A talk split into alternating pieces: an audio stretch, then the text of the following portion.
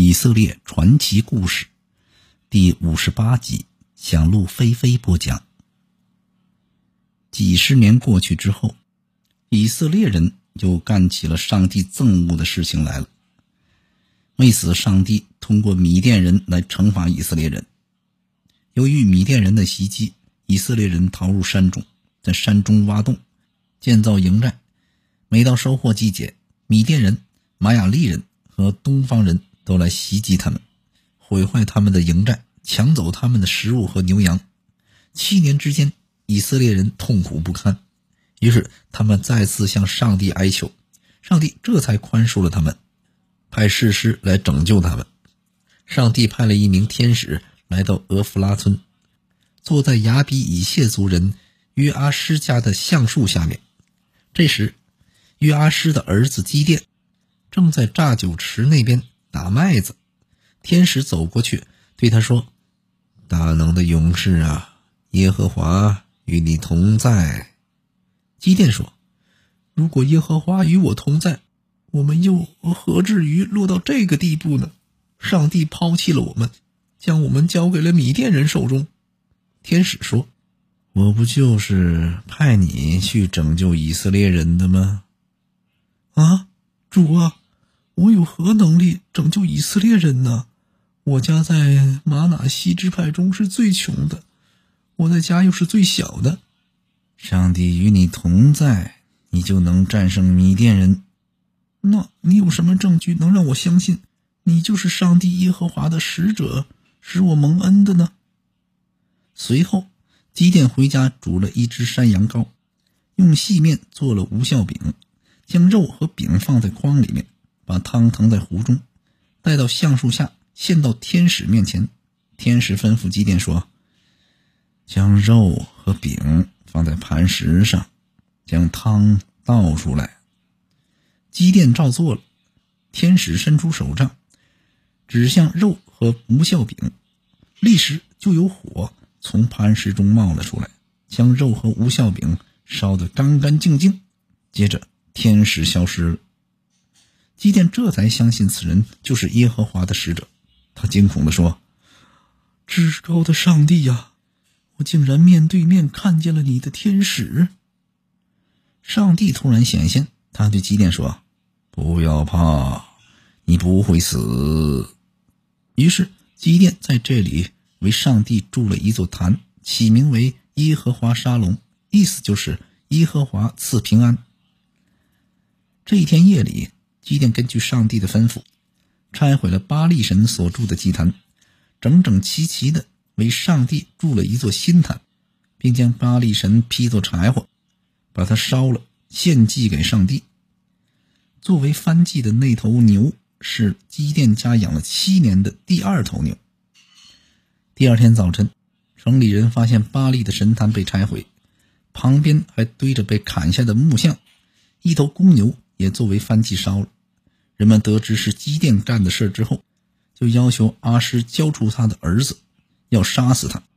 约阿诗镇静地对众人说：“用得着你们替巴利说话吗？谁替巴利说话，就应处死谁。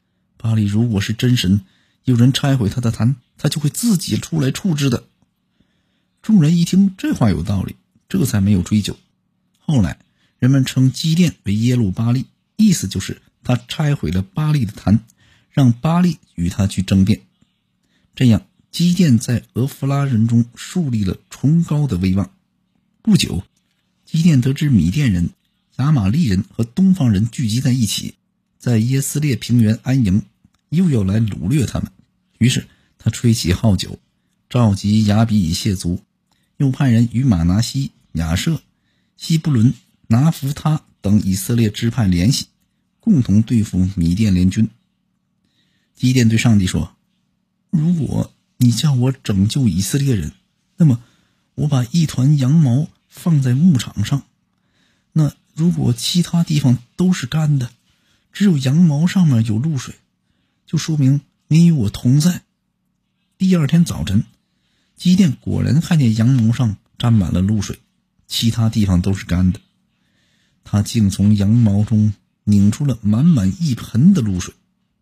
基甸对上帝说：“请您不要发怒，让我再试一次。我把羊毛放在地上，如果羊毛是干的，其他地方都有露水，我就知道你与我同在了。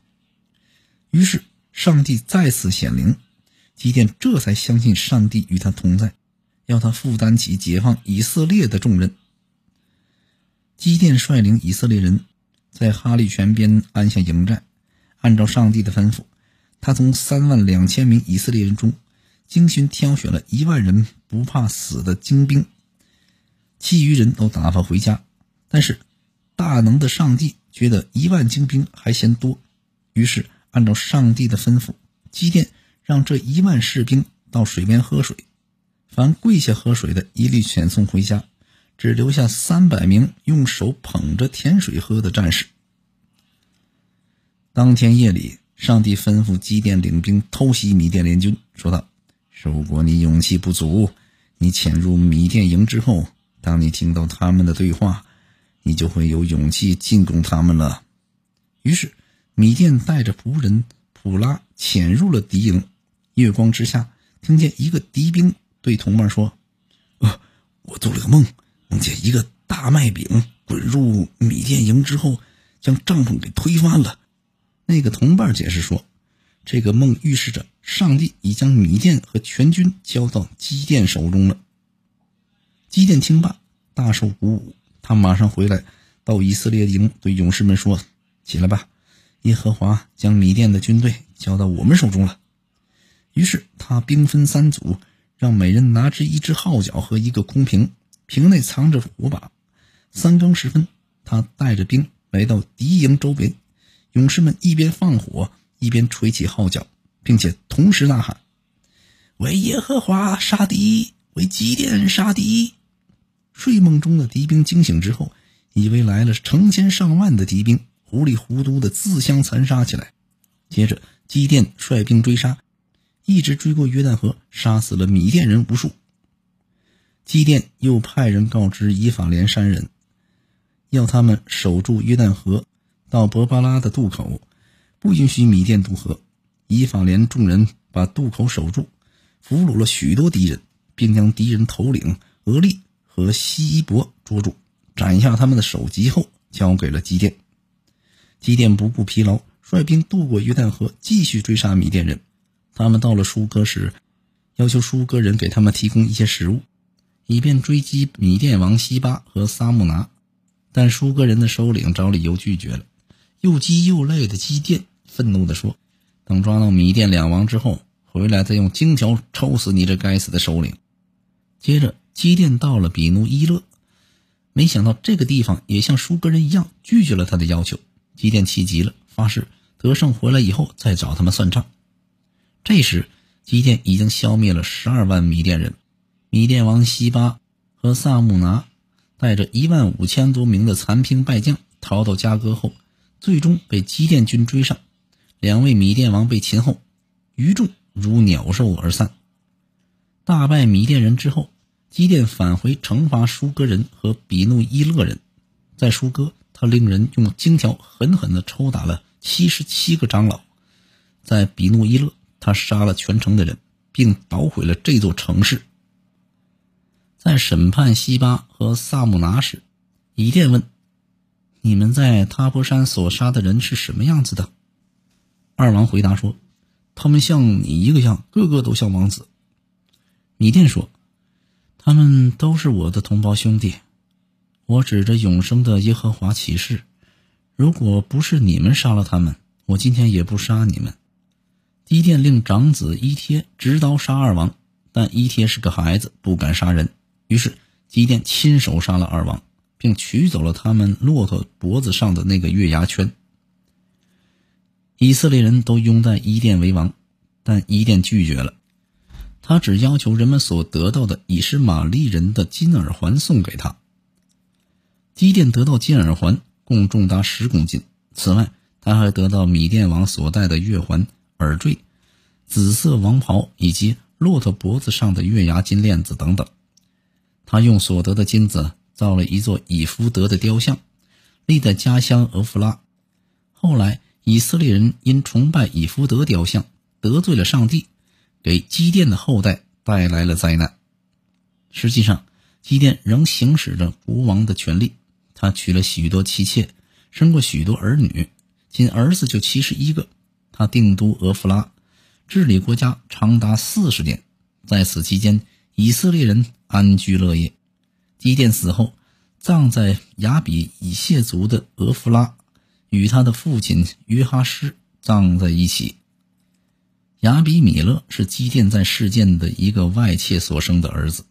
基甸死后，他与七十个异母兄弟成了死对头。为了夺取政权，他跑到事件煽动舅母家的人和当地人，得到了人们的拥护。他从事件巴利的比利土庙中得到了七十块银子后，用这些银子雇了当地的一批土匪，前往俄弗拉父亲家中，将在家的所有兄弟都杀了。他的小弟弟约坦因为当时不在家，才幸免遇难。随后，事件和米罗人聚在一起，立亚比米勒为王。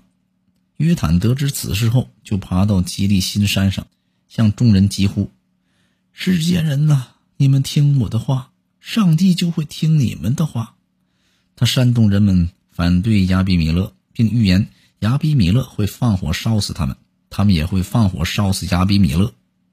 亚比米勒统治以色列人三年，上帝使他与世间人产生了仇恨。世间人在山顶设了埋伏，伺机杀死亚比米勒，而经过此处的路人也遭到了他们的抢劫。以别的儿子加勒以及其兄弟在事件的神庙中鼓励人们反对亚比米勒，得到了人们的拥护。一宰西布勒知道以后，向亚比米勒告密，亚比米勒率众人夜间起来。分作四队，埋伏在事件郊外。第二天凌晨，亚比米勒令伏兵出击，加勒率领事件人仓促迎战，被杀得一败涂地。加勒兄弟逃回城后，又遭到了希布勒的驱逐。次日，一些事件人准备迁到郊外，亚比米勒发现后，兵分三路埋伏在田间。见事件人出城后，率领一路兵马占领了城门口。另外两路兵马将田间的事件人杀绝。激战一天之后，亚比米勒终将事件城攻下，将城内居民斩尽杀绝，然后毁城，将盐撒在地上。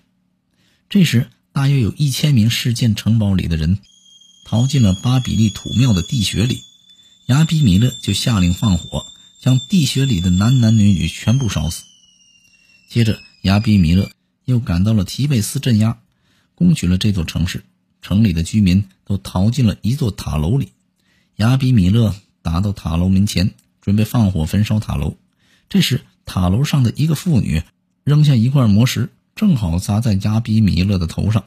垂死的亚比米勒对身边年轻的士兵呼喊说：“拔出你们的刀来，杀了我吧，以免人家议论我，说我是被一个女人打死的。”于是，这个年轻的士兵执行了他的命令。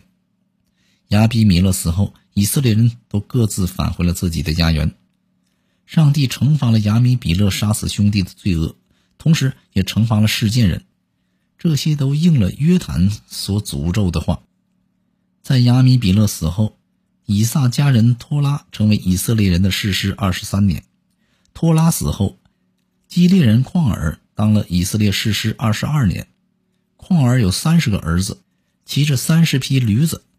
有三十座城市，这些城市叫做哈尔特旷尔。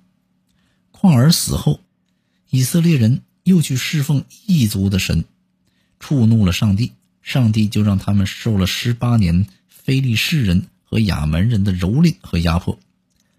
特别是约旦河以东激烈一带的以色列人深受其害。以色列人除掉了他们中间的外邦神后，苦苦哀求上帝，上帝。这才答应饶恕他们，派士师来拯救他们。